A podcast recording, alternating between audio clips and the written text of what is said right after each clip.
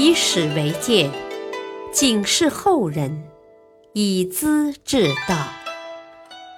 品读《资治通鉴》，启迪心智。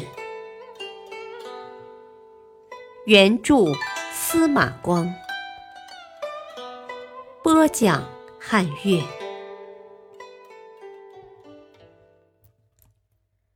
新次是护理病人。燕总管打人赊账。隋文帝时代出现了不少品质良好的清官。驾部郎中辛公义受命当明州刺史。明州地方人烟稀少，瘴气重，百姓易害瘟疫症，一人生病，全家逃避，病人得不到治疗。便大量死亡。新刺史上任后，凡是得病的人，都叫家属抬到州府官厅，派人照管。六月暑天，病人更多，官厅的走廊都住满了。他在病厅旁安了床榻，日夜照管，问寒问暖，还将自己的薪俸用来施药就医。病人痊愈后，新刺史就找家属启发他们：啊，人的生死是天命决定的，病能传染人，却不能决定人的命，不然我早就死了。百姓都深受教育。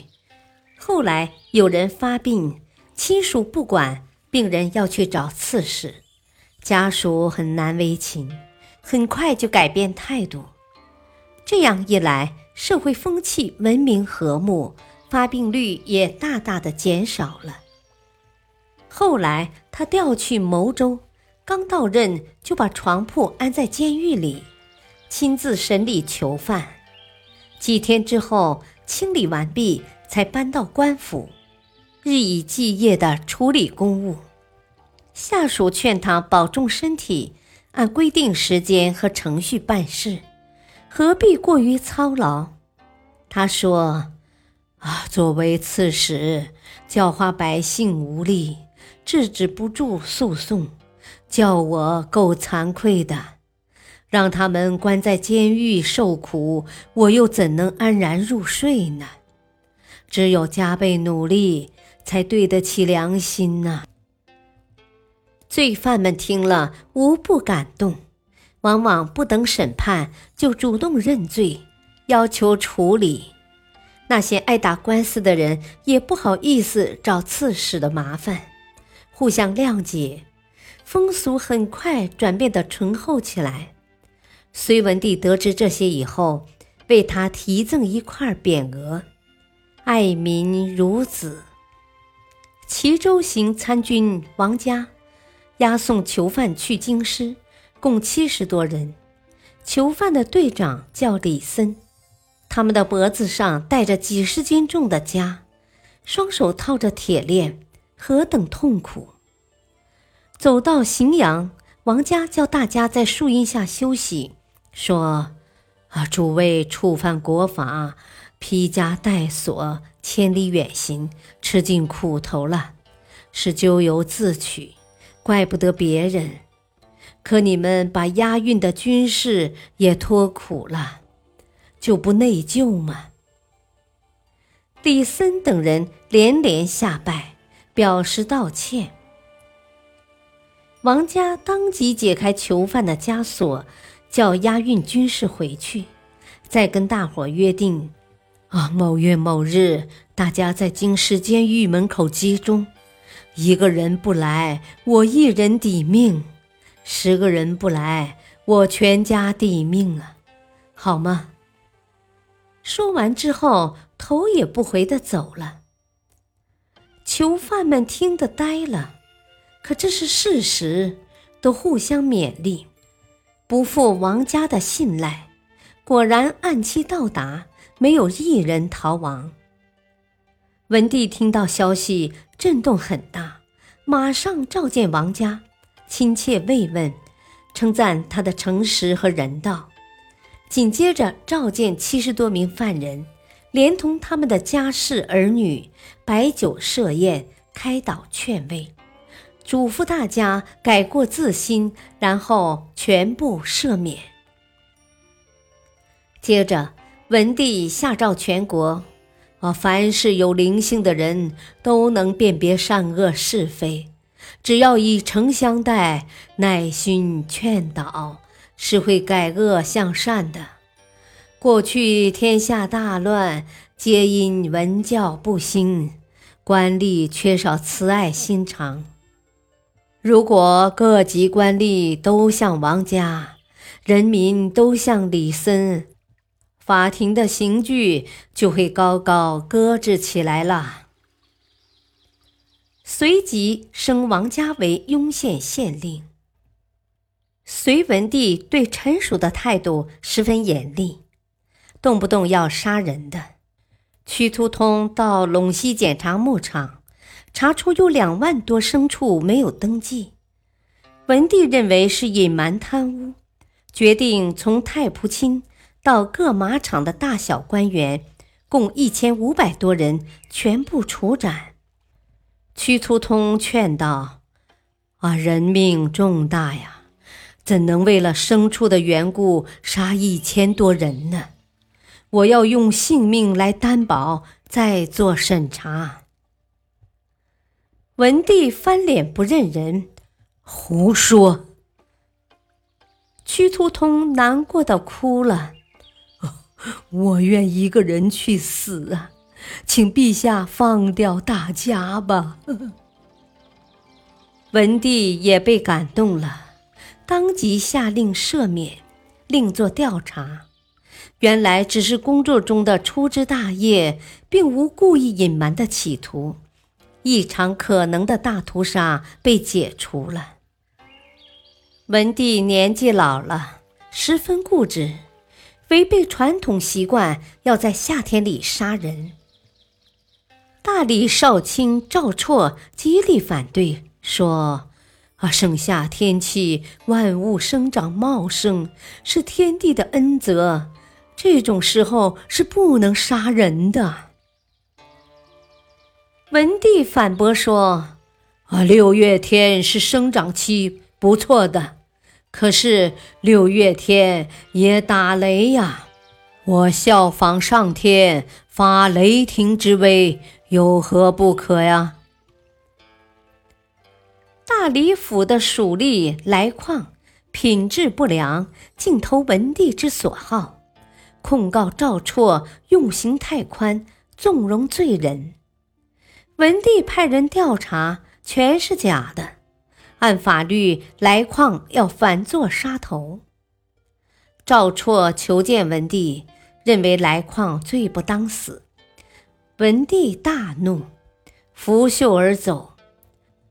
赵绰叫侍卫传达自己的意思：“啊，我不再谈来矿的事了，有别的情况需要禀报。”文帝请赵绰进宫。你有什么情况？快说！还是气不能平。赵绰跪下请罪：“啊，我有三条死罪。身为大理少卿，没把部属教好，致使来矿触犯法律，是第一罪。来矿罪不当死，我不能见制皇帝，是第二罪。”我本来没有什么事，为了向皇帝说这些话，竟然撒谎欺骗天子，是第三罪。啊，请陛下先惩办我吧。文帝听了，怒气顿时消失。当时独孤皇后也在座，马上叫宫人斟了两金杯酒，叫赵绰干杯，连金杯也赐给他。来矿被免除死罪，流放到广州去了。刑部侍郎星胆穿一条深红色的内裤，按当时的迷信说法，这有利于升官发财。文帝却认为他在搞巫蛊诅咒，要杀他的头。赵绰拒绝接受诏令，文帝大怒：“哼，你爱惜心胆，何不先爱惜自己呢？”下令把赵绰一起拉去处斩。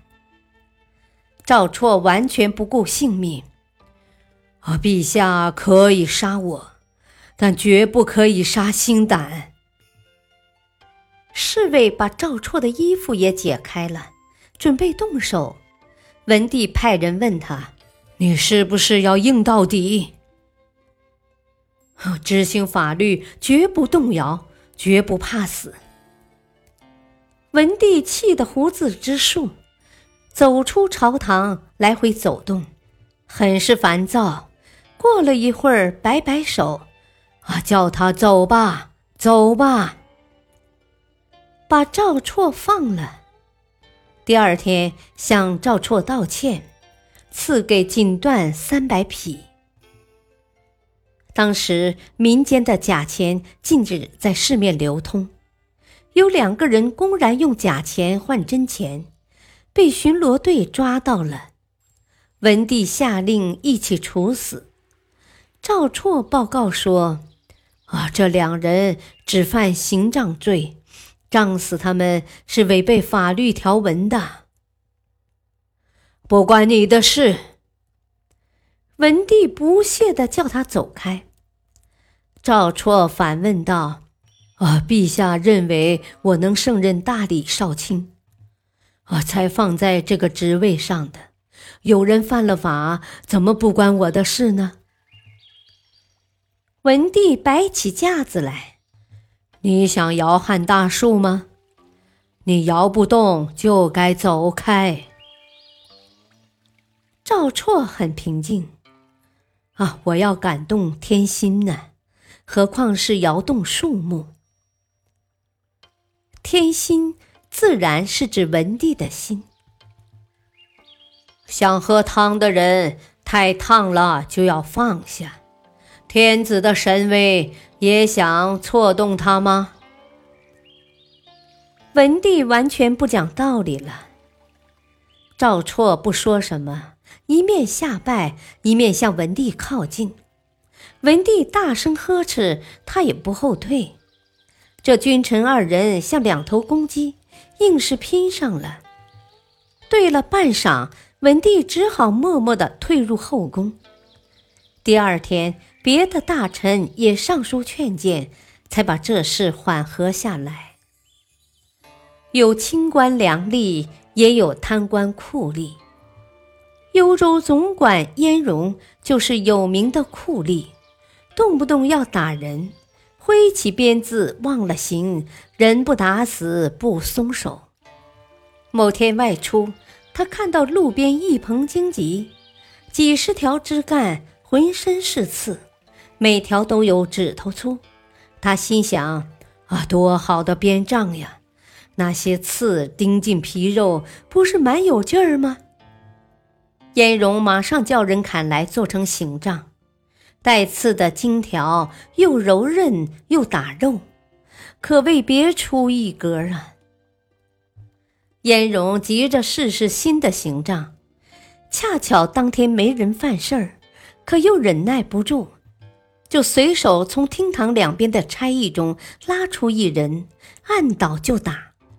这人说：“呃，我没犯罪呀。”荣一面打一面告诉他：“啊，不要紧嘛，先提前打，赊点账还不行吗？”